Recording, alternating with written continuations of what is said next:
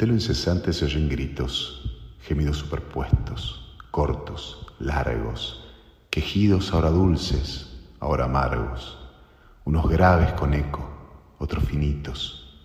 Un sábado a las tres de la mañana el telo suena a claustro endemoniado, un infierno feliz empenumbrado, una torre sexual bíblica humana. Todos cogen o tratan o descansan.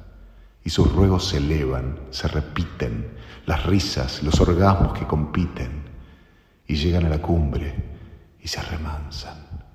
La sombra es amarilla, roja, azul. Qué lindo cuando el telo marcha full.